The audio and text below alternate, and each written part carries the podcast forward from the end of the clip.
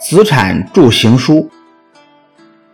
子产，姓公孙，名乔，字子产，号成子。春秋时期，郑国著名的政治家，是郑国国君郑穆公的孙子，贵族子国之子。子产从小就勤奋好问，博学多闻，被人们称为博物君子。青年时期就显露出政治上的远见卓识。有一次，子产的父亲大司马子国率兵攻打蔡国，大获全胜。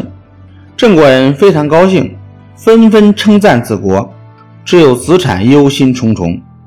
子国问他怎么回事，子产说：“咱们郑国是个小国，小国应该致力于内政，而不是热衷于侵略他国。打仗对小国来说是最危险的。蔡国。”是楚国的属国，楚国一定会替他报仇，我们肯定无法战胜楚国。到那时，只好向楚国投降。但我们是晋国的属国，向楚国投降就会得罪晋国，晋国一定会兴师问罪。郑国处于晋国和楚国的夹缝中，处境将是十分艰难的。子国生气地说：“你一个小孩子懂什么？”国家大事由正亲做主，不许胡说八道。果然，过了不久，楚国就以为蔡国报仇的名义进攻郑国，郑国无力抵抗，只好投降。郑国国君郑简公怕晋国怪罪，就急忙派人前往晋国进行解释。晋国国君晋卓公生气地说：“你们郑国是晋国的属国。”怎么能向楚国投降呢？随后，晋国也出兵向郑国兴师问罪，郑国国君只好求和。晋军刚撤走，楚军又来问罪。就这样，晋国和楚国你来我往，郑国连续几年不得安生。后来，郑国爆发政变，子产的父亲子国被杀，郑简公被囚禁，子产沉着应对，率领家兵救出郑简公。平息了叛乱，被任命为正卿。郑国地处南北交通要冲，社会交往频繁，商业发达，人与人之间容易引起争端。当时的法律是不公开的，裁决权掌握在少数旧贵族的手里。郑国的一些旧贵族就利用手中的权力，肆意压榨商人和迫害反对他们的人。子产的上一任就是因为进行改革触犯了他们的利益，结果被杀。但子产没有被吓倒，为了使郑国富国强兵，子产继续推行改革。子产宣布废除井田制，承认土地私有，丈量全国的土地，划分田地疆界，编制田亩，兴修水利，挖掘渠道，按亩收税。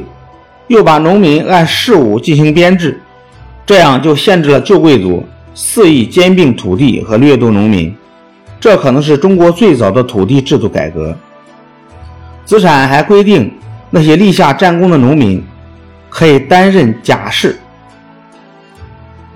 甲士在平时担任小官吏，使普通民众也有希望成为统治阶级的一员。资产对那些生活简朴。遵纪守法的贵族予以嘉奖，而对那些飞扬跋扈、奢侈浪费的贵族则严厉惩罚。这样就使得那些贵族不敢再为所欲为了。为了使改革做到有法可依，资产把郑国的法律行书重新修订。行书原先写在竹木简上，后来资产把它铸在大铜鼎上，史称铸行书。摆在王宫的门口，任人民观看。人民争相观看，了解了国家的法律。那些旧贵族再也不能肆意欺压愚弄百姓了，从而使国家由礼制变为法治。子产的铸行书是中国历史上第一次公开公布的法律，比古罗马的十二铜表法早一个世纪。当时郑国还出现了中国第一位律师。邓锡，子产还广开言路，允许人们议论国政，并从中汲取有利国家建设的意见和建议。有个人向子产建议禁止人民议论国政，子产说：“为什么要禁止呢？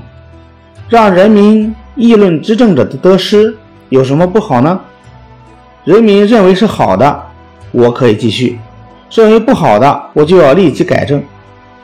他们都是我的老师啊！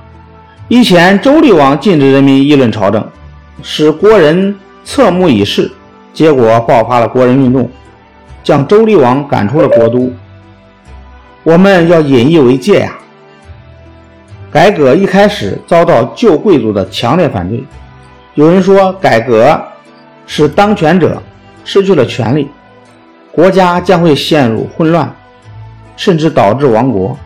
还有人率领家兵攻打资产，资产对那些反对改革的人坚决镇压，终于为改革扫清了障碍。资产改革保障了社会公平，使社会稳定、经济发达，农民的生产积极性大大提高，粮食产量也增加了很多。